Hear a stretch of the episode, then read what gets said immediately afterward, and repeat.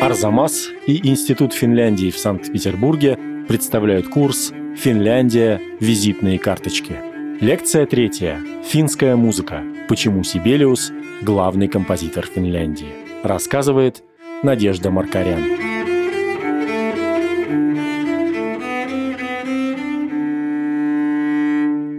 Под современным Петербургом есть местечко под названием Васкилово. На рубеже 19-20 веков это было финское место, в котором жила удивительная женщина. По-русски ее звали Просковья Ларина, а финны называли ее Ларин Параски. И эта женщина была носительницей традиции, которой к тому моменту она уже исчезала. Это традиция рунического пения. И слава ее дошла с одной стороны до Петербурга, а с другой стороны до Финляндии. Она была приглашена в Финляндию, в Хельсинки, в Порво, и там ее услышал патриарх финской музыки Ян Сибелиус. Это отразится потом на его творчестве. Он оказался вот этим кристаллом, в котором, с одной стороны, прошлое отразилось финской музыкальной культуры, а с другой стороны, отразившись, пошло дальше в наше время. Культура рубежа веков осмысляла себя как время переломное, и за этим переломом виделось нечто, что пугало современников. Можно много говорить о том, что 20 век действительно оказался одним из самых трагических веков, которые прожило человечество, с его тоталитарными режимами, двумя мировыми войнами, с использованным ядерным оружием в 1945 году. И вот мистическим образом художник немножко мистик, а Сибелиус в особенности, и мы еще поговорим об этом, он как будто бы видит отцветы будущего на настоящее. И вот эта пугающая составляющая, начиная от символизма, через другие направления рубежа веков, очень внятно звучит в искусстве этого времени. У Яна Сибелиуса характер полностью отвечал герою этого времени. От матери он унаследовал нервность, рефлексивность натуры, депрессивность. И к этому всему еще надо прибавить то, что в 1900 году он и так все время думавший о смерти. А я хочу в скобочках заметить, что смерть является основополагающим образом в ранней системе символизма. В 1900 году его семья потеряла маленькую двухлетнюю дочку. Это был третий ребенок в семье. Всего у Сибелиуса было шесть дочерей. А то, насколько он это переживал, можно судить по одному эпизоду. Спустя 10 лет после этого мрачного факта его друг, очень хороший художник, финский, Оскар Парвиайнен, написал для него картину, которая называется «Смерть ребенка». Сибелиус повесил ее точно напротив рояля в своей музыкальной гостиной. Он каждый день садился к роялю. Как только он поднимал крышку рояля, перед глазами у него оказывалась эта картина. Вот все это, безусловно, окрашивало соответствующим образом его музу и его творчество. Как я уже сказала, по характеру он был человеком довольно депрессивным. И первые шаги его в композиторском творчестве, которые были очень хорошо восприняты в Финляндии, для него, для самого, были полны критицизма. А когда случилось так, что далеко не весь мир сразу принял его произведение, то он стал мучить себя вот этой даже не то что неуверенностью, а просто неприятием и критическим отношением к собственному творчеству. Закончилось это для художественной культуры совсем, я бы сказала, даже трагически, потому что последние 30 лет а точнее 31 год. Сибелиус каждый день, сидя в своей библиотеке и работая над нотными листками, не создал, вернее, не донес до мира ни одного произведения, может быть, за исключением каких-то миниатюр по случаю. Но поскольку он был крупным симфонистом, то, конечно, можно сказать, что ни одного произведения. Была создана так называемая фантомная симфония, его последняя симфония, которая много раз анонсировалась, но так и не то, что не была сыграна, а в 1945 году, по воспоминаниям жены Сибелиуса, Айна Сибелиус, он собрал в корзину для белья все ноты, которые у него были, разжег огонь в камине и сжег и вот дальше Айна пишет, что я даже не знаю, что он сжег. Он сжег, видимо, все, над чем он работал в последние годы. Она повернулась и ушла, ее сердце не могло выдержать всего этого, но, пишет она дальше, должна заметить, что после этого мужу стало значительно легче, и его настроение сильно поменялось к лучшему. Почему же я обо всем об этом рассказываю? Дело в том, что, будучи очень рано признан в Финляндии, признан быстро, и это очень ложилось на национальную идею. Он просто стал символом. И он был и остается одним из символов финской культуры. Финны сегодня о себе часто говорят, что это страна трех «С» – Суоми, Сауна и Сибелиус. Финская культура взмыла вот на уровень мировой культуры с именем Сибелиуса, мы сегодня ощущаем последствия этого процесса. Так сложилось, что государство Финляндия, а ведь вскоре она обрела независимость, благодаря Сибелиусу стало уделять время и, главным образом, деньги на развитие музыки. И то, что в последние десятилетия финская школа образовательная стала одной из важнейших в мире, а финские фестивали вышли на уровень мировых музыкальных фестивалей, конечно, не в последнюю очередь связан с этим процессом то есть Сибелиус стал знаком финской культуры. Однако, будучи хорошо известным в англосаксонских странах, таких как Соединенные Штаты и Англия, он, закончив свое обучение в Берлине и в Вене, не был признан немцами традиционными законодателями музыкальной моды. Рубеж веков в Германии – это, во-первых, уже нет в живых Вагнера, но вся Германия и вся около Германия живет именем Вагнера его новациями. Но уже выросли еще несколько поколений. Густав Малер, композитор, который казался обжигающим новатором. А за ним, ко времени, когда на музыкальную арену выходит Сибелиус, уже появляется Арнольд Шенберг, еще одно новое поколение. И в силу вступают модернистские направления. Германия оказывается в области музыки в авангарде модернизма. Шенберг во главе тех движений музыкальных, которые получили название атональность. То есть, ну вот все песни, которые мы с вами слушаем, написаны или в мажоре, или в миноре. И других вариантов классической гармонии нету. Значит, атональность – это выход за границы классических музыкальных устоев, классической гармонии. В общем, со знаком этих новаций живет центр Европы. И Сибелиус, в котором кажется, что все традиционно, немецкой культурой признан не был.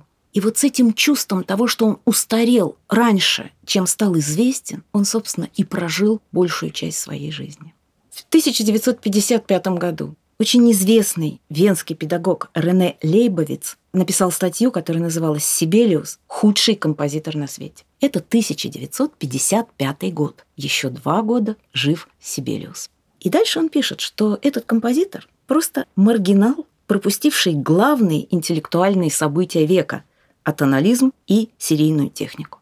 А Игорь Федорович Стравинский, когда в 1957 году, 20 сентября, скончался Сибелиус, Стравинскому позвонил американский журналист и попросил дать комментарий по поводу этого трагического события. Игорь Федорович Стравинский бросил трубку, продемонстрировав тем самым, что это не тот уровень, о котором он с его вершины композиторской может говорить. Но к 70-м годам XX века когда новации Шенберга перестали быть новациями. Когда модернизм отзвучал и ушел в историю, и отзвуки модернизма отзвучали и ушли в историю, мир стал открывать для себя Яна Сибелиуса. В 1974 году были осуществлены первые записи полного цикла симфоний. Это то, что было создано в период между самым концом XIX века и до 15-20 годов XX века. И оказалось, что эта музыка — это модернизм, но другое его направление. Модернизм спорит с принципами развития. Основополагающий принцип развития в музыке — это принцип пружины, которую сначала сжали, а потом она разжимается. И музыка по принципу вот этого разжатия развивает один мотив за другим, один за другим очень емко. Но Сибириус со своей стороны предложил другой тип развития. И он очень хорошо написал о нем в одном из писем. У меня такое впечатление, что мелодии мне Бог сыпет с неба на голову и хочет, чтобы я их комбинировал в картины. И действительно, если послушать музыку Сибелиуса, она не развивается по принципу пружины. И тут вспоминается его спор с великим композитором Густавом Малером, который произошел в 1907 году, когда Малер гастролировал в Финляндии.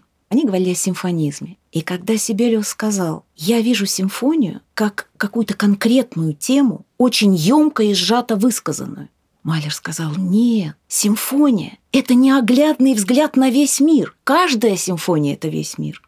Что интересно, симфонии Густава Малера длятся больше часа. Каждая из них – это взгляд определенного ракурса и определенного времени на всеохватность мира. Он действительно сказал Сибелиусу то, что было его кредо. А Сибелиус, который сказал, что нет, это один фрагмент, он в процессе сочинения своих симфоний всячески сжимал форму. Классическая симфония — четыре части. Пятая симфония была задумана как четырехчастная, а потом он первую и вторую части в процессе сочинения объединил, сделав еще более емкой структуру. Но седьмая его, которая сегодня для нас с вами последняя симфония, она просто одночастная.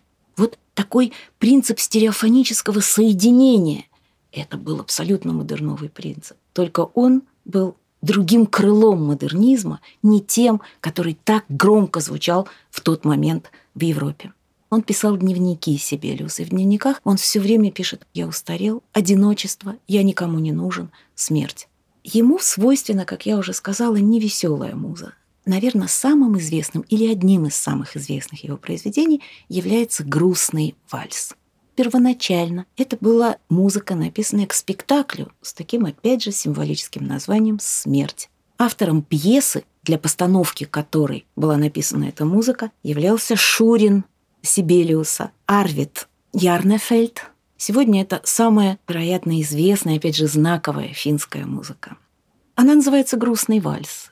И действительно, палитра этого произведения — это такая утонченная печаль. Это грусть, как все у Сибелиуса, как одна из моделей существования человека, как одна из категорий существования человека. И он со свойственной ему музой поднимает это все на уровень обобщения. Когда мы слышим довольно простую мелодию, эта простая мелодия — это остаточные представления о тех самых рунах, первоначальных попевок финских, потому что мелодия, в отличие от Чайковского, который гамму широкую, они почти современники, здесь маленькая попевка. Но она так ювелирно сделана.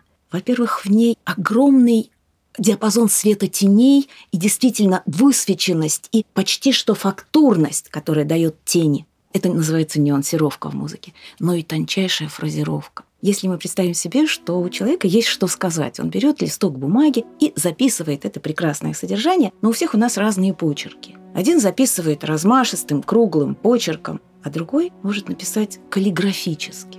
Само качество текста остается одним и тем же. Но вот эта каллиграфия может стать сама по себе художественным явлением. Вот так написан «Грустный вальс».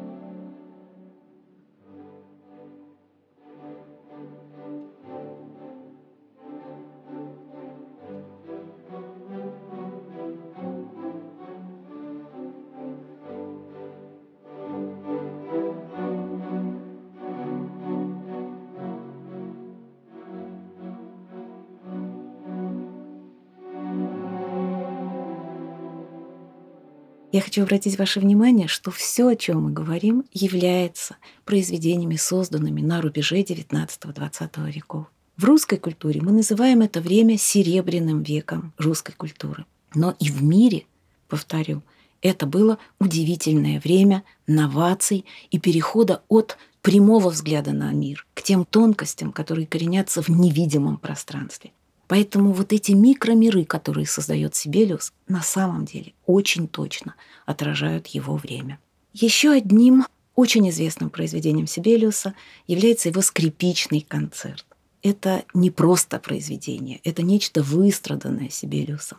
Дело в том, что ребенком он начинал играть на рояле. Учила его тетка Мария, сестра матери. Я не думаю, что у нее были педагогические принципы, но методы у нее были не самые лучшие. Она вязальной спицей ударяла его по пальцам. Ему это страшно не нравилось. И отчасти способствовало тому, что он не полюбил рояль. А потом, как он пишет в одном из писем, была еще одна история. Он начинал учиться на очень старом инструменте, который был настроен на три четверти тона ниже, чем было принято на современных инструментах. Это еще мальчишество, но уже ближе к юности семья смогла позволить себе купить рояль. И современный рояль оказался настроен иначе. Это микротоны, но для человека с абсолютным слухом, каким был Сибелиус, это было существенно. И вот этот диссонанс – ну, почти когнитивный диссонанс, слуховой только, он никак не мог в себе преодолеть. И тогда он решил, что он отойдет от фортепиано и берет в руки скрипку. И Сибелиус постепенно, где-то лет с 14, наверное, начинает идти в сторону большой инструментальной карьеры. Он хочет быть виртуозом, скрипачом, выступать на сцене. Но вы знаете, этого не случилось. Не случилось по нескольким причинам. Во-первых, так поздно на скрипке не начинают. Микро вот эти вот маленькие мышцы пальцев, поздновато уже их приручать к этому очень трудному и неестественному в держании инструменту, каким является скрипка. Это то, что касается левой руки. А правая рука держит смычок. От тонкости прикосновения смычка к струнам зависит тепло звука. Но дело в том, что в переходном возрасте Сибелиус сломал правое плечо и у него были затруднения с тем, чтобы вот эти тонкие движения смычком осуществлять. И все это вместе привело к тому, что вскоре он понял, что виртуоза из него не получится. Он переживал это очень тяжело. Как дань несостоявшейся мечте. В 1903 году Сибелиус пишет скрипичный концерт. Этот концерт имеет удивительное место в современной музыкальной культуре. Это единственный скрипичный концерт Сибелиуса, но нету ни одного скрипача, причем не только большого виртуоза, а любого, который закончил свое профессиональное образование, который бы не прошел через этот концерт. Количество записей этого концерта, количество упоминаний в афишах в течение сезонов мировых этого концерта просто исчислить невозможно. Это такой эверест скрипичного репертуара. Интересно то, что это очень виртуозная музыка. И сам Сибелиус не мог его сыграть. Но в его композиторской голове рождались эти удивительные пассажи, эти удивительные мелодии. Но самое интересное то, что он еще и изменил чисто интеллектуально форму инструментального концерта, которая сложилась очень давно еще у венских классиков, а может быть даже еще и раньше. Дело в том, что традиционный концерт подает инструмент какой бы ни был фортепиано или скрипку или виолончель, для которого он написан, подает в наивыигрышном, это, знаете, как в балете подать балерину. И оркестр подыгрывает этому инструменту. И, собственно, первый вариант этого концерта 903 года так и был написан. Но сегодня мы с вами знаем другую версию. Это версия 1906 года. Он его переделал. Почему? Потому что в 1905 году он услышал скрипичный концерт Брамса. Он был совершенно потрясен. Ему услышалось, на самом деле, мне кажется, что ему услышалось даже больше, фантазия художника дорисовала нечто. Я не хочу сказать, что скрипичный концерт Брамса недостаточно хорош, а просто у Брамса тоже есть эта солирующая скрипка. А Сибелиус за ней услышал то, что скрипка, по сути дела, сливаясь с оркестром, становится единым симфоническим потоком вместе с оркестром. То есть он задумал и изменил концерт как симфонию для скрипки. Новации концерта заключаются в том, что скрипка там все время уступает место оркестру. Они пластично переливаются. То звучит мелодия скрипки, и ты понимаешь, что вот просто она изливается. То вдруг другая, блистательная, совершенно очень важная мелодия или какой-то музыкальный фрагмент уходит в оркестр. А что делает скрипка? А скрипка аккомпанирует оркестру в этот момент. Это была новация. Такого не было никогда.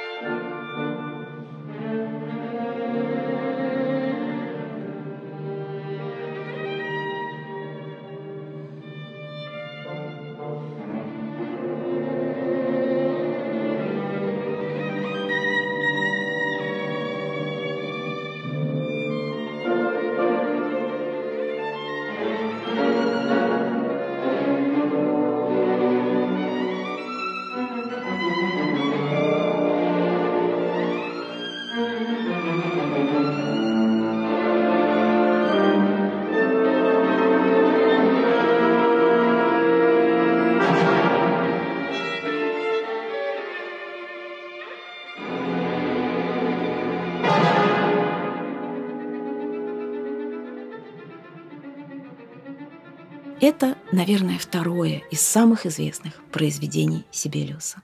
Я уже сказала о том, что его симфонии — это особая страница. Эти семь симфоний — это удивительные размышления человека о жизни. Он жил в имении Айнола, которое находилось, по сути дела, в барах, в сосновых лесах, на очень красивом, таком высоком месте, за которым идет обрыв к озеру. Он обожал эту природу чуть-чуть ступив за границы этого имения, ты попадал в лес, и он своей жене каждый раз гуляя, отправляясь гулять в лес, говорил «Я иду в храм».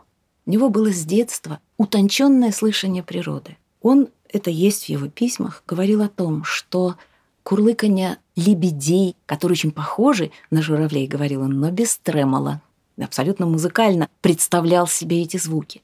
Шелест леса, перешептывание трав, во всем этом он слышал музыку. Для него Богом была природа.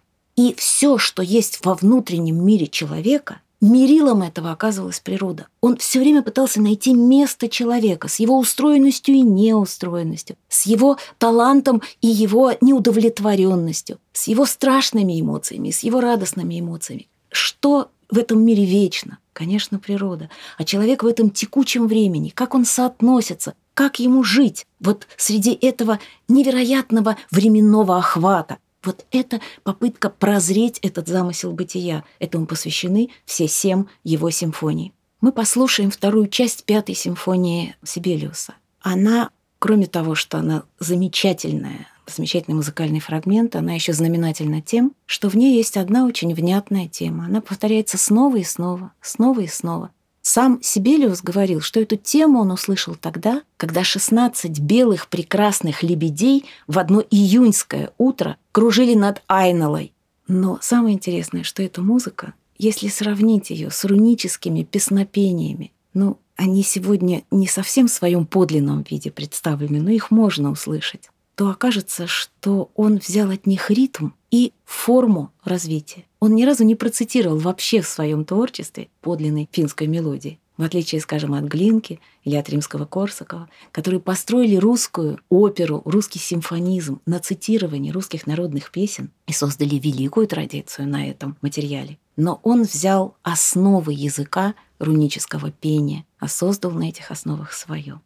Вот в этом фрагменте очень хорошо слышно, что все время повторяется один и тот же, опять же, непротяженный мотив. И один из музыковедов написал еще при его жизни, написал совершенно замечательно. Его палитра такова, что повторяется, повторяется, повторяется. Мы все ждем, что сейчас оно взмоет к кульминации. А вместо этого оно обрушивается в обрыв, а потом начинает снова повторяться и повторяться и повторяться и повторяться.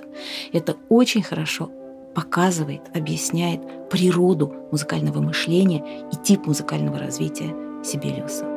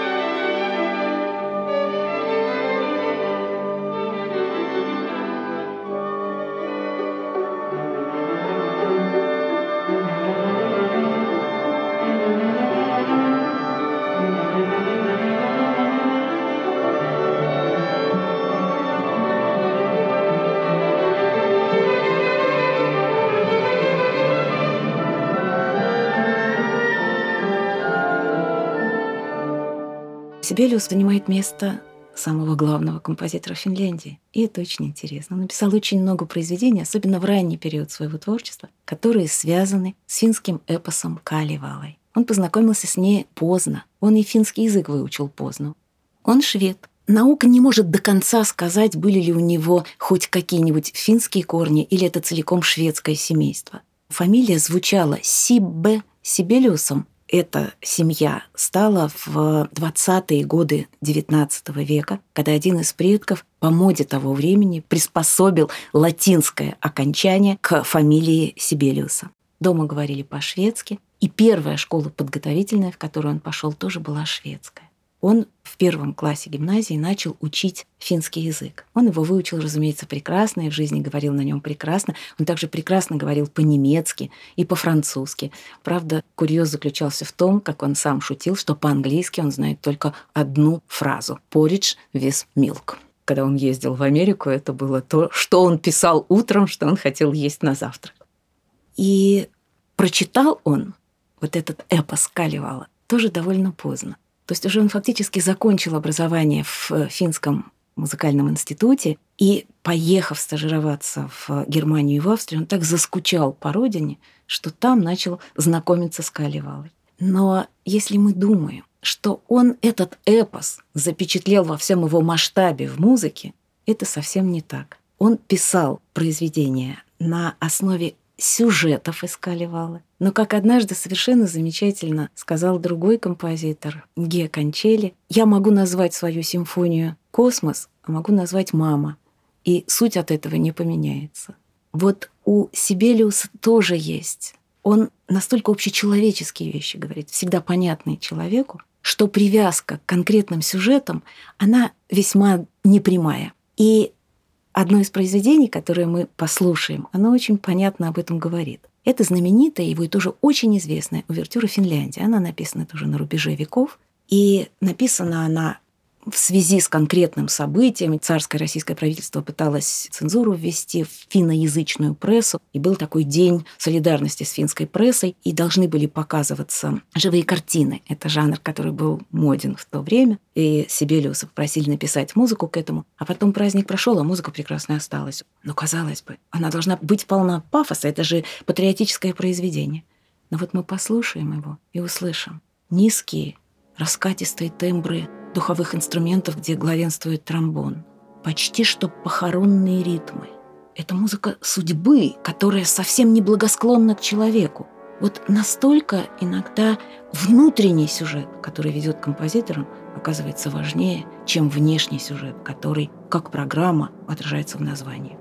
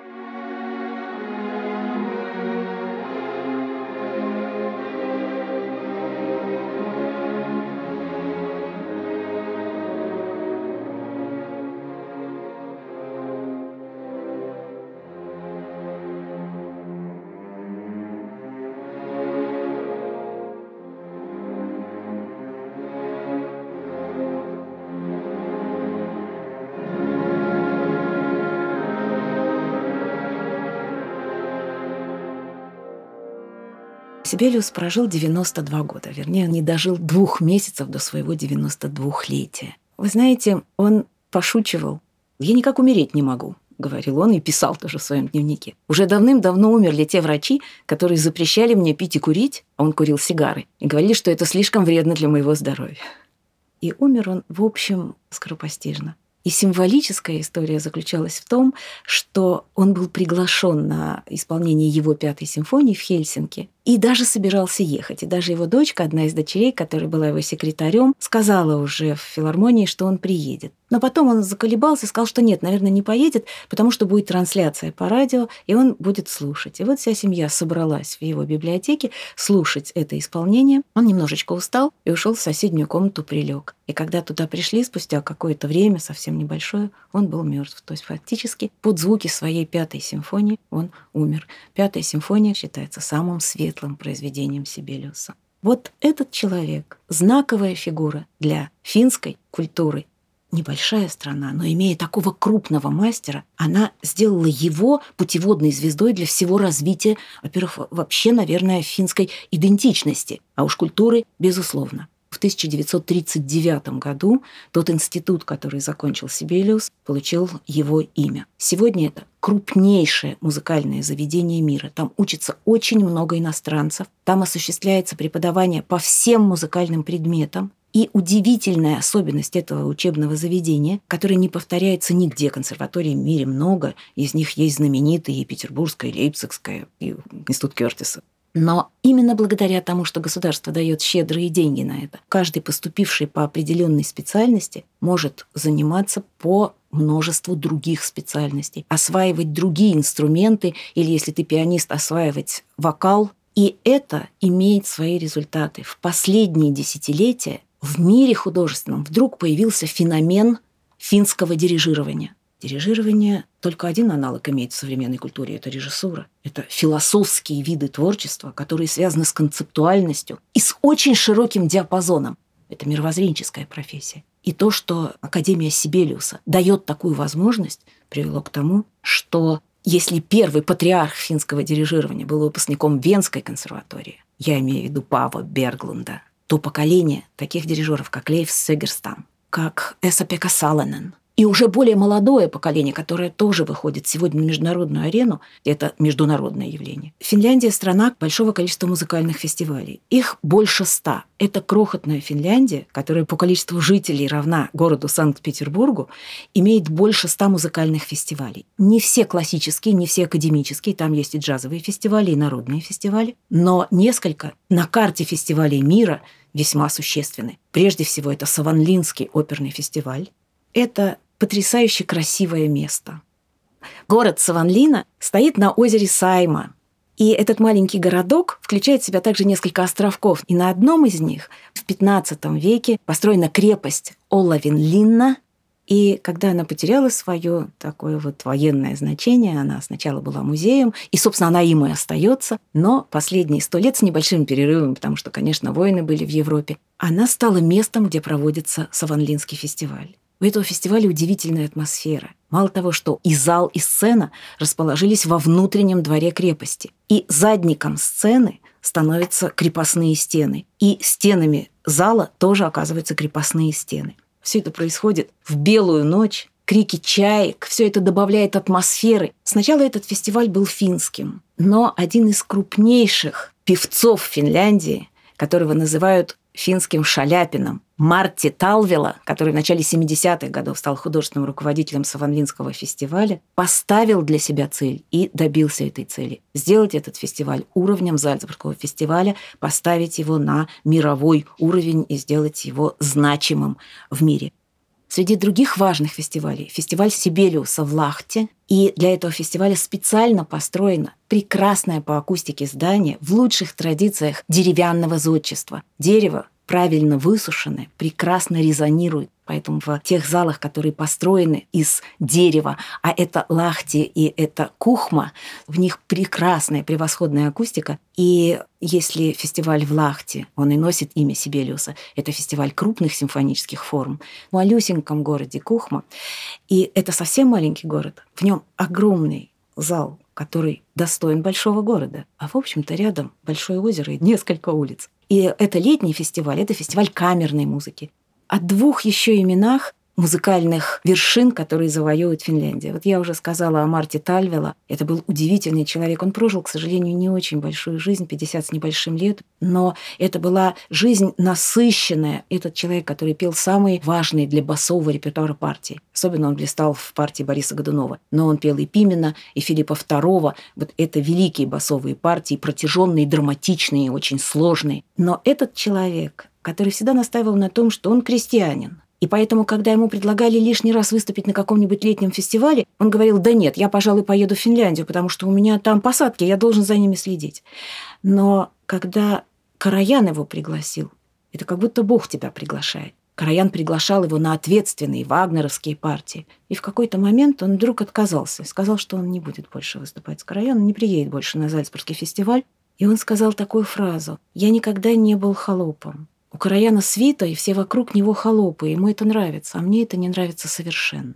И вот этот простой и цельный человек, лишившись очень многого, потому что это номер один в оперном мире, Зальцбургский фестиваль и Караян, он, тем не менее, остался самим собою, вот этим вот простым парнем, каким он и был. И еще об одной певице, которую мы послушаем, я хочу сказать несколько слов. Ее зовут Карита Маттила. Она наша с вами современница, она 1960 года рождения, но по-прежнему еще поет. И, конечно, она поет все сопрановые партии, но обязательно и Сибелиуса тоже.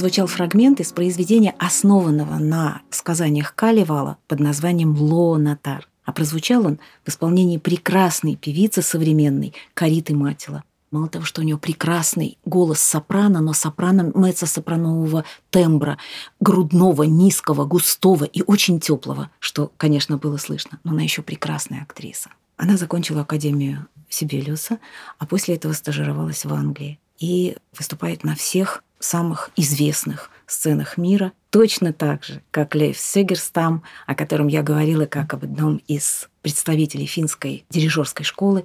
И еще хочу добавить, что Лев Сегерстам является не только дирижером, он пианист, он ансамблист и он композитор, перу которого принадлежит более 500 симфоний. Это кажется совершенно нереальной, эта цифра но этот человек буквально пишет по десятку симфоний за год. Никогда и никогда, кроме него, не может сказать, сколько у него на сегодняшний день симфоний. Это не такие громадные симфонии, как у Малера, которые около полутора часов могут длиться. Симфонии «Монстры» ушли вместе с рубежом XIX-XX века. Это гораздо более интимное высказывание, но их у него очень и очень много. Как видим, музыкальная культура в Финляндии – это ее гордость. Список прозвучавших произведений можно найти в расшифровке лекции на сайте Арзамас. В следующей лекции «Как у финнов получается снимать национальное кино», которое интересно смотреть не только в Финляндии.